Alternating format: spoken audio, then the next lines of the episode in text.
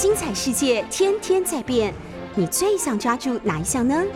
跟着我们不出门也能探索天下事，欢迎收听《世界一把抓》。各位好朋友，大家好，欢迎收听六九八九八新闻台。现在收听的节目是《世界一把抓》，我是于北辰。我们在 YouTube 的九八新闻台频道也开直播，欢迎大家来收听。嗯，这个继续，刚才哈我才讲到说，呃，我们在后面几类哈，这是不伦不类。哎，两分钟之前，终于终于有好消息了哈，就是政府讲说，呃，在这个 我们的政务委员唐凤，针对我们这些呃没有排进 哪一类的朋友，开发了一个一个呃一个 A P P 一个系统，也就是说，我们这些在九类以后的人哈，呃，可以。啊，可以来做预约，就是五十岁到六十岁的成人啊，可以开始预约了哈，可以开始预约了。那它的程序包含什么？包含了意愿登记，然后呢，呃，其实它的程序看起来很简单啊，就是意愿登记了，然后预约接种，然后就接种啊，好像蛮简单的哈。但是呢，要去什么地方来做接种呢？要在什么地方接种？其实这个呃，目前来讲啊，有规划。啊，有规划。其实目前来讲，开放就是，呃，五十岁到六十四岁的人。哎，那那我刚才讲的年轻人呢，也可以了哈。十八岁的人，你就在后面慢慢排。那目前来讲，就先开放五十岁到六十四岁的人来做一个预约的接种。那接种其实难不难？看起来是没有很难哈。这里有一张图，大家可以看一下。这张图其实一点都不难。它就是从呃做了一个登记啊，登记完之后输入了身份证、手机、健保卡之后呢，然后就你就会等待简讯。那符合条件，他会传简讯给你。简讯传给你之后，就告诉你在什么地方打。哦，看起来就很简单，哦，非常简单。对，那重点是在什么时候打，不知道啊。有疫苗，它里面写的很清楚，要等到有疫苗的时候就会通知你。那疫苗来了，就会告诉你什么时候打。那那这个利益是不错啦，至少我觉得至少有了啦。可是呢，大家还是要问哈，什么时候能够打得到？哦，什么时候可以打得到？因为时间真的很急迫，就这么短的时间。真的，结果什么时候可以打得到？我觉得这才是大家要问政府的哈。这个呃，唐凤政委不错了，做出了一个 A P P，至少我们讲了很久很久，终于有了哈，终于出来了。今天也公布了，那规划的时间点，规划的这个注射的地点，目前来讲，先是外岛地区先试办啊。那这个到现在为止，可能要到七月中旬以后哈，十应该要到十几号以后，才会由全国来来实施。目前来讲是外岛。外岛地区人比较少，先试办。那这个在这个实施之前，真的希望卫福部要把系统整理好，不要等到七月中旬，大家开始要在上去登机的时候，我们一点进去又转圈圈哦，转圈圈转圈圈，永远都跑不出来哦。这个在测试之前，希望做好准备，不要到时候让民众又爆发了民众相当相当大的民怨。因为现在要恢复正常生活，我我觉得。虽然疫苗不是万灵丹，可是疫苗却是不能缺乏的啊，缺乏的一个物资。嗯，真的好了，大家有钱出钱，有力出力，有本事的就赶快去帮忙协调，能够帮全国人民多争取到一百万剂的疫苗，我们就距离啊跟美国一样，可以集体不戴口罩的时间就又踏进了一步。那如果疫苗不足，那就是大家就是继续戴着口罩，继续要做一个非常呃这个长期的抗战。好，那今天这个这一节跟大家谈什么？谈一谈国军的事情吧，哈，谈谈国军的事情。呃，近期来我在在一个知名的网站，这个网站在脸书上还蛮有名的，叫做靠北长官啊，叫靠北长官。有人把它传给我，他说，嗯，他说，他你看一看这个里面哈，有一个小兵对长官有很多的抱怨，我大概就看了一下。我大家看了一下，哇，不得了！他不是写一篇而已，应该有千字文啊，应该有千字文，可见这个小兵对于这个长官的这个怨恨已经到达了极点啊！这个小兵说：“我忍了很久啊，我忍了很久，终于在这个这个参谋总长黄总长退伍以后，我才把这篇文爆出来。”哇，我吓一跳，我以为是要爆料总长，不是？他说总长对我们很好哈，这个。黄前总长哈，黄上将对我们非常的好啊，是一个不得多得的好长官。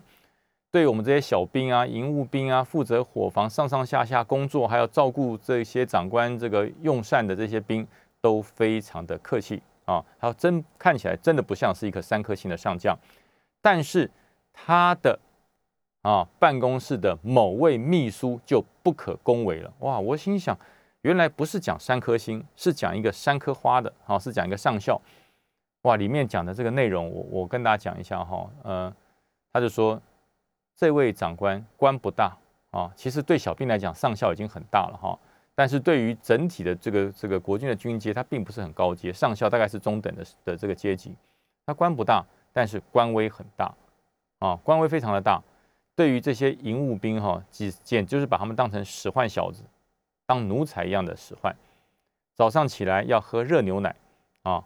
热牛奶不是用微波炉热哦，我们以前我们到这个一般的，我们到一般的超商啊，我们就把微波炉打开，牛奶放进去，微波一下就三十秒就热了。它不是，它规定这个牛奶哈一定要电锅蒸，一定要电锅蒸啊！如果不用电锅蒸，他不喝会把小兵骂一顿。这是这是有病吗？这是有病吗？养生健康怕死到这种程度吗？当军人会这么怕死吗？微波炉微波了会有害健康，所以要用电锅蒸。我我我真的是不可思议哈！我看了这一篇以后，这个弟兄还不止投了一篇，投了两三篇，就可见他对这一个上校的怨恨跟讨厌的程度已经到了极致啊。嗯，我觉得哈，我我个人觉得。它里面写的东西很多，我不要在这边一一赘述哈。国防部如果国防部如果你要去看的话，顺便去看一下啊，顺便看一下，这代表一个基层的士兵对于这个一个军官的领导已经厌恶到极致。这不但是对于一个管理问题，这是帮国家制造一个敌人，这是帮国家制造了一个敌人，绝对不允许这样啊！我们当领导干部、领导军官是。为国家凝聚向心力的，绝对不是帮国家制造敌人，这就在帮国家制造敌人。所有的士兵，他跟所有的军官一样，跟再大的官一样，他们是投效军旅来保卫国家的，绝对不是投效军旅来伺候军官的，来伺候这些长官的。如果你今天你的认知不够，用你的阶级，用你的啊官威来压迫这些热爱国家的士兵，不但没有办法为国家效力，为国家凝聚更多的爱国热忱，你反而会打击这一些投笔从戎、进入军旅来保卫国家的士兵。哦，所以我觉得，呃，如果这一篇是这个士兵乱写诬告。那我觉得国防部你要去查，要还这位上校一个清白。那如果今天这个士兵讲的是属实，是真的，这种官你能不办吗？这种鱼肉基层士兵的官你能不办吗？如果你不办，万一以后给他升了将军，给他当了中将，当了总长，那还不是中华民国的灾难呢？这种官从小官的时候就没有被教好。从小官就没有教好，你小官就要去看好他，来导正他的观念。他小官的时候，在当少尉、在当中尉的时候，那种鱼肉部署的习惯就养成了，让他一直生存到上校。这很严重，这非常严重啊！我在我在军中服务的时候，我最痛恨的就是鱼肉部署的的长官，我最痛恨。因为这种人，他不是在帮国家凝聚向心，在破坏国家的团结，在破坏人民对于国家的爱国热忱跟向心力。所以这些所谓的这个害群之马，我觉得国防部要把他揪出来，一定要揪出来啊！那如果是冤枉，还他清白；如果真的像这位小兵、这位弟兄，在网络上所揭露这么样的恶行恶状，我觉得国防部不办，国防部就是失职。国防部不还不还原这个事情的真相，你就是失职。你要把这个事情查清楚，要把事情查清楚到底怎么回事啊！而且这个小兵姓名写的清清楚楚，在网站上哦，姓名写的清清楚楚，是前参谋总长办公室的秘书写的清清楚楚。我觉得，如果国防部不去查，这个小兵应该不会善罢甘休，他会持续的爆料。那这对整个我们国军的形象，对整个国防部的形象是莫大的伤害。国军建立形象不容易，绝对不能够被这一些少数的、少数的害群之马给破坏了。我们对待部署带，人家说带兵要带心，哈，带部署要带心。每一个每一个来军中服务的弟兄，不管他是志愿役还是来服军事训练役，哎，他都是人家父母亲放在手心里保护呵护，辛苦养大到二十岁，交到军中来，然后让他来保卫国家的。他不是来伺候你的，不是来伺候军官的。阶级有高低啊，人格无贵贱，这点是我在军中一直跟所有。跟我一起相处的好朋友一起强调的是，我说阶级有高低，人格无贵贱。阶级的高与低是你负的责任的轻与重，但是你对于国家热爱的情操，你的人格是没有因为阶级而有所区分的啊！这是我在军中不断的强调的一件事。那我是不知道，在我离开军中将近五年了哈，五年了以后，这一些落伍的管理。这些鱼肉部署的军官，居然还会存在军中，这是我百思不得其解啊！我一直认为说，这个状况在现代化的国军管理，在整个资讯化的国军管理的过程中，这种落伍的航武时代的老想法，这种把兵当成奴才、当成下人、佣人的做法，应该已经不见。所以这两天我突然间看到人家传给我这一篇哈，在这个靠北长官上面的两大片洋洋洒洒的一些恶行恶状，看了让我真的是非常的伤心。我们招募一个士兵不容易，我们要到校园里面跟这些即将哈年满二十岁的新兴学子，告诉他进入军中，军中有相当合理的管教啊。那我们进入军中不是服侍任何长官的，也不是效忠某个人的，而是效忠中华民国。如果具备爱国心的爱国青年，希望你投笔从戎，加入国军，跟我们一起保卫国家。我们花了多少的心思，我们花了多少的巧思，沟通招募，能够把这一批愿意进入军中服务的热血青年，让他一起跟我们投入这个保卫国家的行列，这是多么困难的事！这是多么困难的事！那因为你一时的偏差，因为你一时的。这个个人的好恶，而造成了这些热血的爱国青年突然间对于整个国家产生的敌对与仇视。那我真的觉得，你是不是敌人派过来策反？这种军官是不是敌人派过来策反？是不是敌人透过某个管道送到我们的军中来瓦解我们团结的心，瓦瓦解我们爱国的心？所以我真的觉得这种啊。这种反其道而行，这种造成整个军中逆成长、负成长、负声量的人，真的国防部把他揪出来，这个人一定要揪出来，该处分处分，该太除太除。那如果是这个兵，我再次强调哈，我不是偏对哪一方。如果是这个兵无的放矢、无中生有、造谣，那我觉得这个兵也要受处分，要还这个还这位上校一个公道。那你否则你盖牌不查。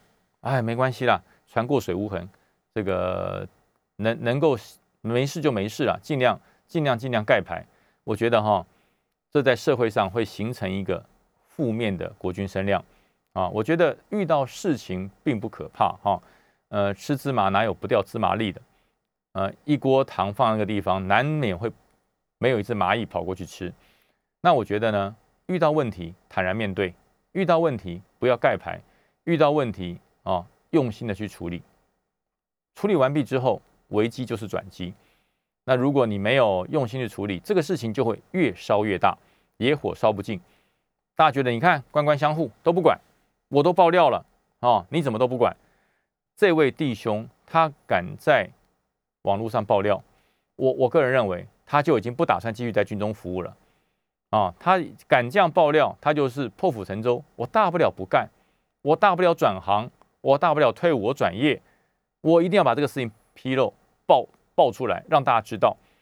那如果他都已经有这种决心，要揭发这一件非常让人痛恨的事情，那然而呢，你的长官还麻木，还傻乎乎的认为可以盖得住，可以压得住，那我那我真的觉得，你这真的不是一个高明的领导者，你这高不是一个高明的这个国军的领航者，还国家安全呢，你连兵都带不好，你连兵都带不好。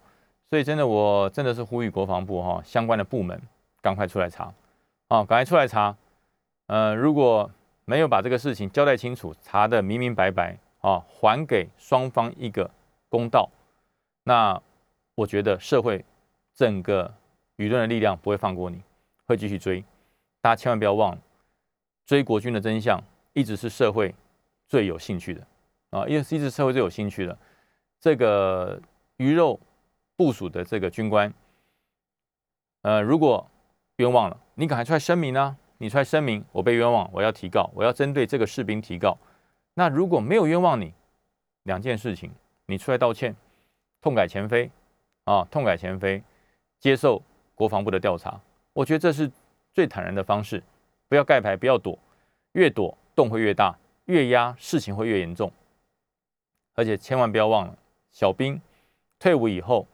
如果他对你产生的是痛恨，他对你产生的是仇恨，那这个事情会像野火一般烧的停不了，会造成我们国军很多负面的声望。国军建立形象真的不容易哈，国军长期以来对于社会上建立形象真的不容易。我们透过了多少的救灾，透过了多少的演训，透过了多少的国家半夜升空拦截敌机，我们做了多少的这个牺牲与奉献。才能够得到国人的支持与肯定，千万不能因为这少数的几颗害群之马，而造成了哈整个国军的形象严重的损耗。所以真的希望啊国军好好的清查一下啊，好好清查一下，呃，还大家一个公道，让大家知道真相。另外，大家提提一下哈，呃，刚刚唐唐刚刚唐凤唐凤不是做了一个这个 A P P 吗？所以大家也就知道。现在是个资讯的时代，呃，社会上在讲求资讯化，社会上在讲求所谓的网络化，讲求这个呃即时化。国军呢，国军也在做啊，国军也在做。我们传统的知道，呃，国军就是陆海空三军嘛，哈，陆海空三军啊。那陆因为人家说还还有陆战队，没有陆战队是属于海军的哈。我们以前就是陆海空三个军种，呃，那现在又多了一个军种，叫做什么？叫做资通电，叫做资通电。在国防部成立了一个第四军种，哈，这个已经成立了一段时间了，目前还在整合中，说已经具备了某些规模。什么叫资通电呢？哈，大家什么叫资通电？资通电早期在军中很单纯，就是我们行军的时候啊，通信兵过来帮我呼叫营部啊，就是那个啊。那早期的这一个这个资通电，它叫什么？它叫做通信兵。它早期叫做通信兵，什么就是。帮我呼叫，帮我牵电话，帮我联络啊，就通信兵。但是随着时代的进步，随着资讯时代的来临，通信兵的功能跟力量越来越强，它开始要包含了网络，包含了所谓的即即时影像，包含了网络上面的作战啊，包含了反制作战。包含了这个资讯的反反制，它的包罗的它的囊括的项目，事实上哈已经是独立的一个作战力量。大家可以看到，现在所有的作战指挥都是靠资讯，所有的作战指挥都靠资讯。那如果有一些骇客，有一些方式来入侵你的指挥链，侵入你的指挥链，让你的整个指挥体制。瓦解啊，崩溃！那你空有再强的战车，空有再强的这个这个飞机，空有再强的战舰，无法做好指挥，那就跟着没有神的啊，没有精神的这个躯壳一样，它不能动啊，没有指令呢，无法畅通作战指挥，没有办法陆军、海军、空军三个连在一起变成一个完整的战力，那这个战力就是空有武力而无法使用。那这个资通电军成立了之后，它就是要确保各军种的指挥能够顺畅，甚至呢，它还可以去反制攻击敌军的指挥链，让敌军的指挥链能够瘫痪，能够崩溃啊。达到这个不战而屈人之兵的方式，所以以前我们讲说两军开战啊，两军开战，整个战争一定是在第一发炮火这个开枪之前啊，谁开第一枪啊，谁射出第一发炮弹，呃，也许就是引引发这场战争的开端。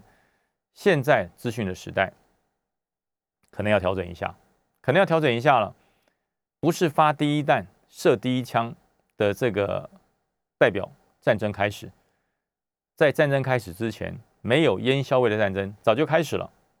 网络作战啊，网络作战，像现在最时下最最喜欢讲的认知作战，它这就是一种网络跟舆论的作战。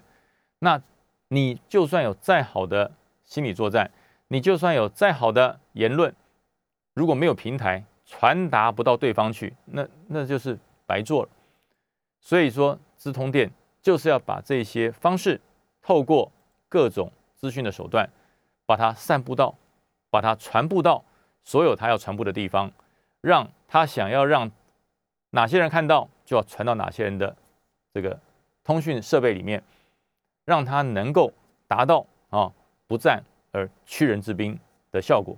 所以这个资通电第一个哈，要认知作战如果没有办法结合资通电做不到，那你说资通电如果要全部征用民间的。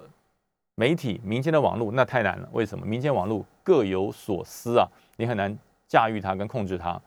所以直通电军它就具备了相关的能量，能够结合的这个心理作战，能够结合所谓的政治认知作战，来做一些统合跟这个预先的一些部署。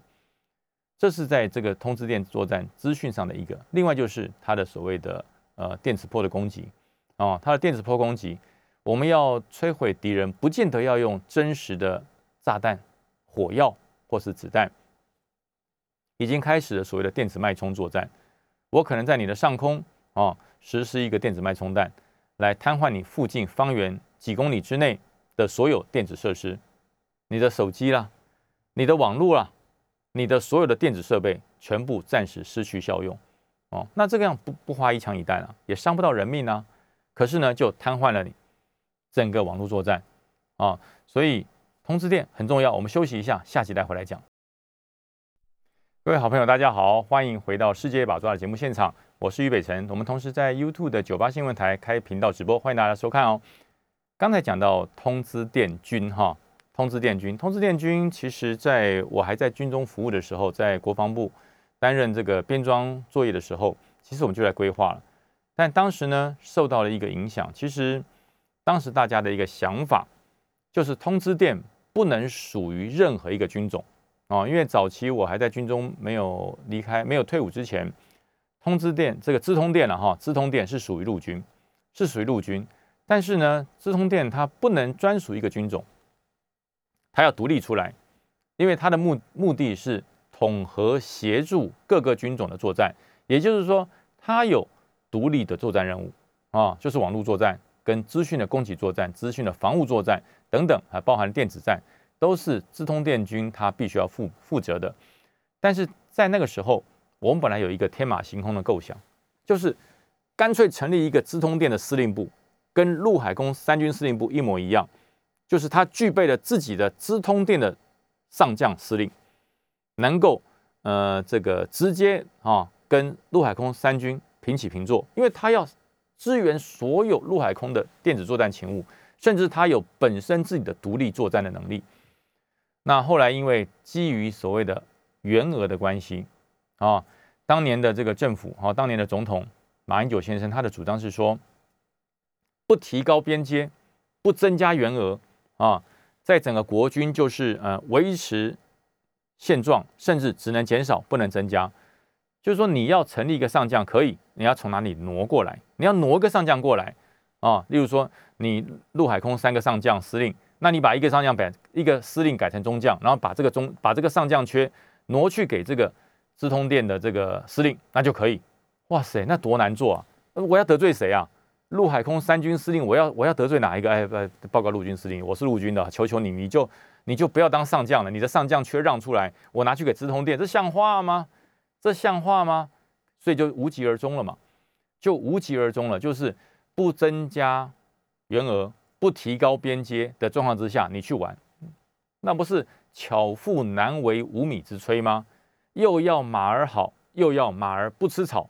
所以说，员额就一直停留在那边，那这个整个资通电军就一直没有成型，一直没有成型。哦，那昨天我看报纸啊，呃，我感到非常的高兴。为什么？新兴军种啊，资通电受到了重视，资通电指挥部呃增加了两个将官的编阶啊。我们在的时候，那时候资通电他只是一个上校而已啊，这个资通电的这个连队长只是个上校。那因为资通电的指挥官提升为中将，他这个上校也提升为少将，包含这个连队的参谋长也变成少将。哇！当时我就很好奇，我说：“哎哎，员额哪里来？”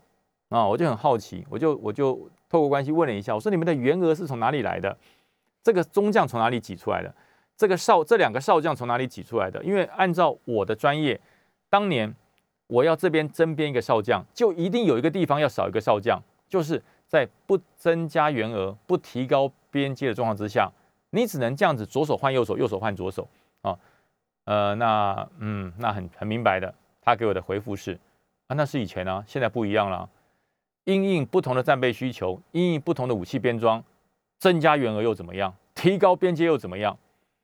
啊，我说我听了，这才对，这才对。军人的命都给国家了。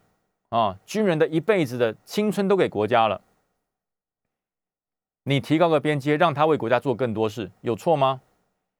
有错吗？这是对的，这是对的，这是当年我们跟高层沟通永远没有结果的事啊！只要我们一讲说啊，我们想要增编一个什么什么什么位置啊，将军呢，不准不准不准啊，不准增编，而这个你去看哪里调？所以以前的编装才会产生了很多奇怪的事项，例如说宪兵的指挥部，台北的边阶是少将，中部的边阶是上校，南部的边阶是上是上校。哎，为什么北中南只有一个少将呢？因为缺不够，因为缺不够，所以台北的很重要，北部的留的少将，中部跟南部全部变上校。这是什么？这是什么奇怪的编装啊？这是什么奇怪的规定啊？就是员额不够嘛，巧妇难为无米之炊，所以才。做出了这些奇怪畸形的国军编装，那现在呢都恢复了啊！现在北中南的宪兵指挥官都恢复少将，这才对，这才对。哪里有一个指挥者、一个领袖会跟部署争毫厘，会跟部署争，跟部署去算？哎，你多拿两毫，你多拿两厘，人家命都给你了，命都给你了，你去跟部署争毫厘？该给的就给嘛，该改的就改嘛，对不对？所以我觉得是对的。所以说今年的这个将官晋升，哎，我看到了宪兵的中部、南部的指挥官都升少将，我我真的为他们高兴，理所当然，众望所归，该给他们的，这是该给他们的。为什么？他们在工作上努力，在工作上付出啊，为了国家尽心尽力，国家看到了。就给他，就让他升，不要因为说员额的关系不够哈，只有台北可以升一个，所以你中部南部你就委屈一下，委屈什么啊？你叫人家付出生命、抛头颅、洒热血的时候，人家有眉眉毛有皱一下吗？眉头有皱一下吗？没有皱，所以我觉得这是对的，这是对的啊！所以我觉得对的事情不分不分党派做就对了啊！因为我以前在国防部担任过这个工作，每次为了这个员额。为了缺额，为了接额的事情，跟中央、跟上级、跟府方协调都无果，所得到就是不增加员额，不提高边阶。你们要编，我没意见。你们去跟三军协调换缺，怎么换呢？怎么换呢？换巴拉 K 吗？还是猜拳？我一个上校跟你换一个少将，有哪个军种会跟你换？对不对？你叫我怎么去跟人家司令开口？怎么跟军中军这个军种开口？哎，拜托拜托，那这个这哎，是不是你你你腾一个少将缺给我，我还你个上校缺？这怎么换嘛？这怎么换嘛？那这就觉得说，哎，你们为什么编这个少将缺啊？因为我们新式的编装出来了，我们有新的武器装备来了，我们有新的任务来了，所以我们成立一个新的部队，现在缺一个少将缺，所以说是不是请你的这个编装腾给我一个？人家想，那既然有需要，就增编嘛。既然情势的改变、战术战法的改变、装备的获得新颖，你要成立新的单位，你就增编嘛。你们要去跟长官报告啊。你们要去跟总统报告啊！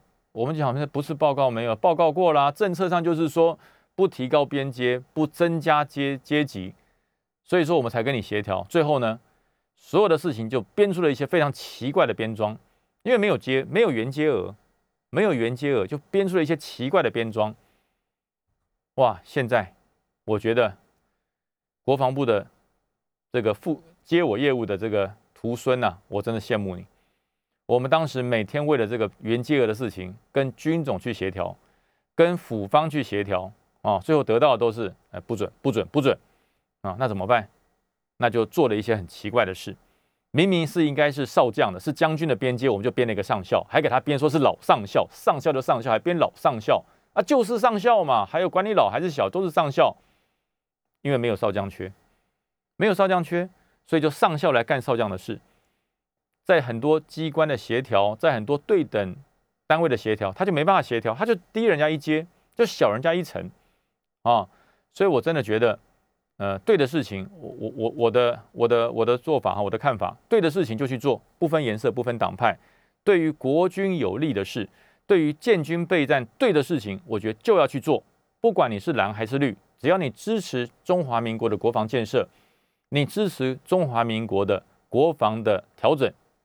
我觉得我都支持，我都支持啊！所以说这一次，呃，看到七月一号晋升的名单里面，哇，通知电增加了两个将官缺，还有两个学弟也荣升将军了。我在这里真的是恭喜他啊！真的恭喜他！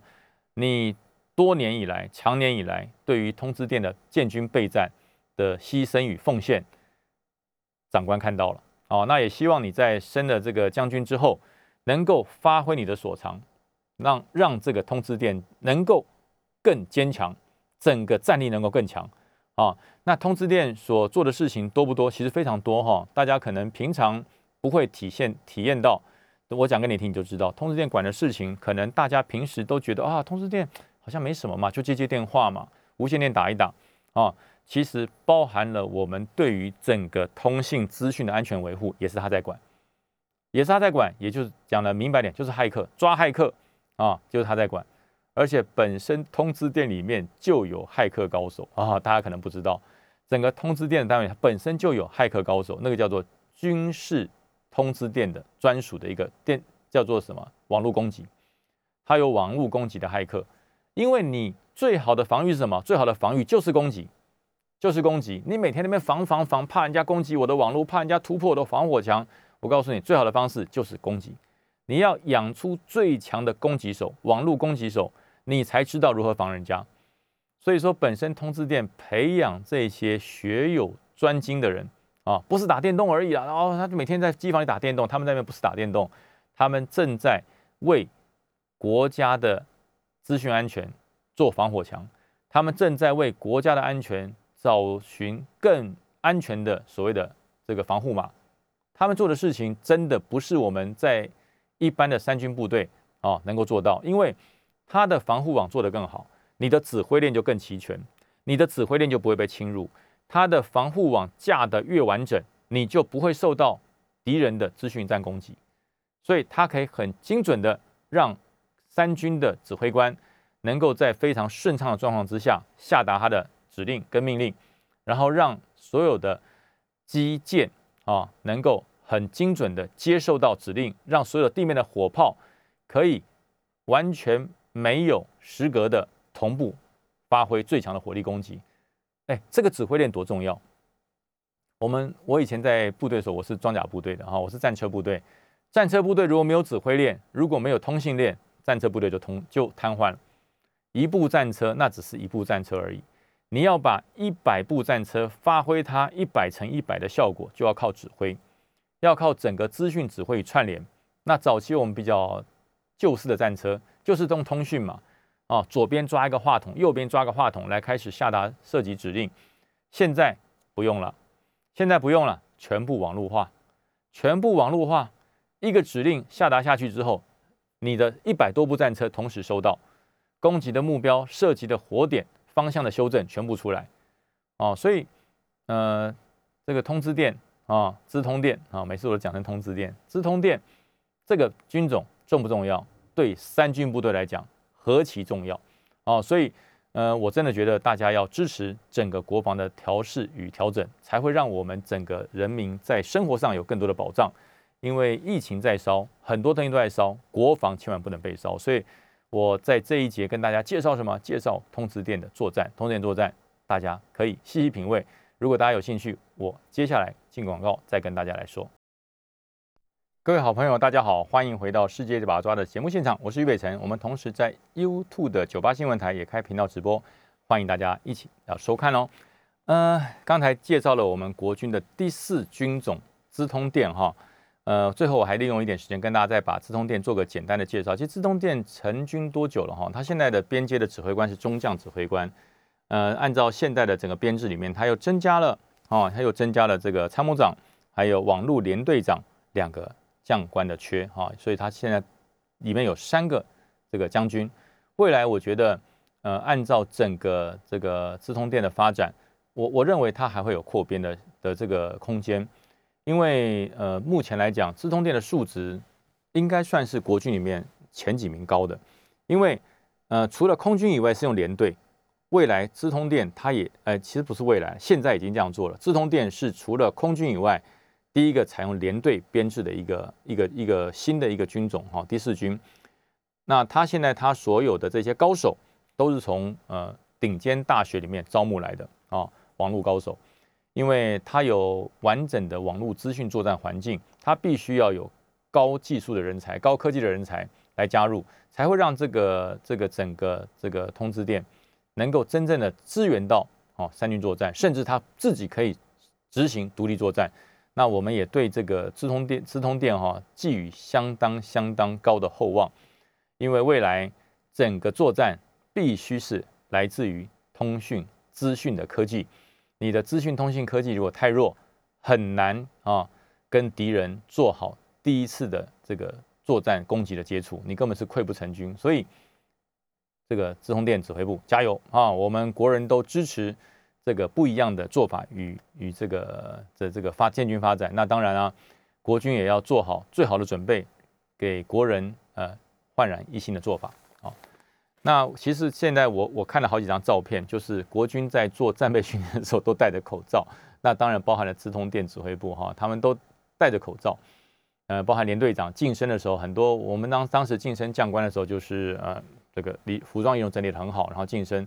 那今年因为疫情的关系，所有的这个将官就自己在单位晋升，那也戴着口罩，也都戴着口罩在晋升啊。所以，我我我知道这段时间部队的训练相当的辛苦啊。所以，那呃，马上疫苗在今天、明天都要进来。可是今天进来的疫苗哈，今天、明天所进来的疫苗是什么？是 A Z。那 A Z 疫苗进来之后哈，我我觉得，因为这两天各接种站对于疫苗接种相当的踊跃哦，包含国军也一样哦。国军很多弟兄也都按照这个排定的时间去试打疫苗。那我觉得，在国军试打没有问题啊，在国军试打没有问题。国军是按命令试打，所以每个人都要去打哈，他就是照册就要去打。可是，呃，今天明天来的疫苗是 A Z 的啊，是 A Z 的疫苗。呃，我会有一点担心，就是这一次的一百多万剂的、一百六十二万剂的 A Z 疫苗进来。呃，大家的施打的意愿会不会没有像莫德纳那么踊跃？哦，我觉得这是这是这个指挥中心、疫情指挥中心 CDC 要去思考的一个一个重点啊。因为国人对于 AZ，因为 AZ 的注射有一些副作用，所以国人对于 AZ 的接种有没有信心？哈，我觉得 CDC 要再加强一下。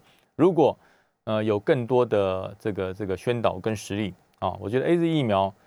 应该算是安全的。那很简单，所有的啊，所有的这个首长，所有的首长，所有的公务员，你不要急着打莫德纳嘛。啊，因为莫德纳所有的老百姓都愿意打，莫德纳长辈也愿意打，老百姓也愿意打，马上有一百多万剂 A Z 进来，这个时候我觉得，嗯，政府的官员 不要急着去打莫德纳，你打 A Z，带头打 A Z，然后大家会愿意打啊。那我个人是认为，呃，只要有预防针给我哈，安全的、符合规定的、政府核定的，我都愿意打。那我都愿意打。但是，呃，一百多万剂，如果说有人有挑选、有选择，那我真的觉得唐凤所发展的这套 A P P 应该要发挥作用。也就是说，有人愿意说我不要打 A Z，我不要打 A Z，哦，那就跳过，下个阶段的人就补上来打，让愿意的人上来打，啊，赶快让所有我们。我们台湾的疫苗已经够少，台湾的疫苗已经够少，它就是不够嘛。在疫苗不够的时候，如果有人要挑选，那你还那边等，不要等，后面就补上来。疫苗早打一天，我们对于疫情的控制就会增加一分。所以不要等啊！我希望唐凤所做的这个 A P P 哈，虽然这两天是在金门外岛哈来来来做实验，尽快上线啊，七月中旬。上线之后，如果可以结合到这一百六十二万剂的 A Z 疫苗，能够发挥作用，那最棒，那就没有残剂的问题，没有强打的问题，没有群聚排队的问题。如果有某些族群他对于 A Z 疫苗有怀疑，他就不愿意打，那就跳到下一个系统的排定比人快啊，就跳到下一个，就该你啊，就该你，那你的手机就跳出个讯号，轮到我几点几分到什么地方去，那。所有的这个呃，这个雇主跟劳工还有老板，拜托通融一下。如果轮到他打疫苗了，让他去打一下哦，让他去打一下，打完就回来，对你的公司、对你的工厂都是一个保障哦，也不会造成上一波 A Z 疫苗打完残疾哦，到底是要丢掉还是要继续打？啊，要继续打要打给谁？那让这些第一线的医护人员他他手足无措啊！我随便乱打，这样就被告。说我打特权疫苗，我帮人家随便乱打打人情疫苗、特情疫苗，哦，那那这个如果我我不打又浪费，不要为难第一线的医护人员，他只是依据你的命令来做施打的任务而已。你不能说打到一瓶能打十一个人，你打到九个人还剩三个人，我不知道要通知谁来打，后面没人了啊。所以我觉得这次唐凤所在的 A P P 一定要跟第一线的医护要结合上。当第一户的第一线的医护打完多少输入电脑的时候，马上回传到啊整个系统，立刻直接指派啊还剩十 G 还剩五 G 多少人去打，什么时候去打，不要为难第一线的医护啊，一切按照程序，一切按照规定来做就不会乱，否则看到花莲的乡亲那种为了要打残疾百米冲刺啊争先恐后的方式，真的。身为执政者，你心里都会觉得很心酸跟难过啊！不可以再让人民啊为了要打疫苗而产生恐慌。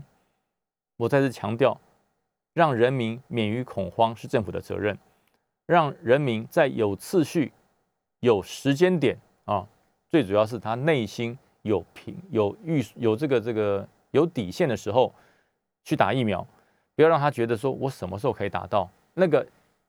打疫苗、注射疫苗的时间叫做遥遥无期，那就产生恐惧哦。所以我真的觉得，呃，这一次一百六十二万剂的 A Z 来，政府做好妥善的规划啊，要结合上整个 A P P 疫苗，不怕人家不打，只怕你没有规划好。只要你规划好，愿不愿意打 A Z 的，那就向后跳，向后跳，系统跳的比人快，你不要。不要整死那些第一线的医护人员，还要打电话，还要到处去找，手上还有名单。他在那个地方穿的防护衣、戴着手套，厮打一天，手都勒出勒痕，脖子都勒得快要透不过气来了。他还要去帮你找人来打，你这不是推诿责任吗？所以各级政府，请你负到你该负的责任，尽到你该尽的责任，不要把这些事情全部丢给第一线的医护，又要管秩序，又要管残疾。还要管施打，哎，那那不是万能万万能运动员啊，什么都要会哦。所以我觉得这一批的 A Z 来了以后，政府要做一个非常妥善的规划，不要让疫苗来了没人打，没疫苗时候大家吵着打，用 A P P 不打的向前补满五，不不打的向前推啊，就向前推，能让越多人打到越好。但是话讲回来，目前来讲啊，目前来讲，疫苗的数量跟人民的需求还有很大的落差啊。虽然我们的疫情暂时慢慢的趋缓，呃，我预判今天下午的这个疫情，说不定还会让大家呃看了更放心。但是放心不是放松啊，乐观并不是哈，并不是这个这个这个这个白目啊，乐观绝对不是白目。大家一定要在没有本土归零之前，没有清零之前，不能放松。所有的地方群聚要减少，群聚要减少。大家两个月都忍了，还差这一段时间吗？人家西方国家五百多天都忍了，哎。在没有疫苗的时候，他们五百多天都忍了。我觉得国内的朋友真的再加把劲，忍耐一下，哦，忍耐一下，等到真正的清零完成，我们才可以稍微喘口气。在现在，哪怕还有二十八例，哪怕还有哦本土病例的时候，都不是我们该放松的时候。所以，呃，希望上个礼拜的这个渔港群聚，上个礼拜的这个市场群聚，都是。啊，在解封之前，在我们清零之前的最后一次啊，只要你尽一分力，你用一分这个努力来做防疫，全国就多一分保障啊。那当然，这个还是要呼吁啊，我们的政府，人民都这么努力了，人民都这么用心的在防疫了，都可以牺牲自己的这个生活方式在努力了，那政府是不是该尽一点责任，帮人民获得足够的疫苗，而且是有次序的施打？啊，不要让人民活在恐惧之中。我讲台湾的人民太可爱了，如果台湾的人真的太可爱了，真的太乖了。叫他保持距离，他就保持距离啊。那稍微没有保持距离，你只要点他一下，他赶快退回去。他不会像哦有些地方你跟他点他一下，他马上回头好像也要咬你一样，很凶狠的样子。我觉得台湾的人民真的太可爱了。那我们有这么可爱的人民，有这么可爱的伙伴，大家一起生活在一起。那政府你不照顾他，你照顾谁呢？啊，一百六十二万到了，我们很高兴啊。那希望政府透过各种外交关系，还有各种你疫苗的签约的约定，尽快获得足够的疫苗，让这些可爱的百姓，让这些守规矩的百姓生活在没有恐惧的环境里面。那今天的节目到这边喽，我们向后面记得来接，继续来收听喽。再见，拜拜。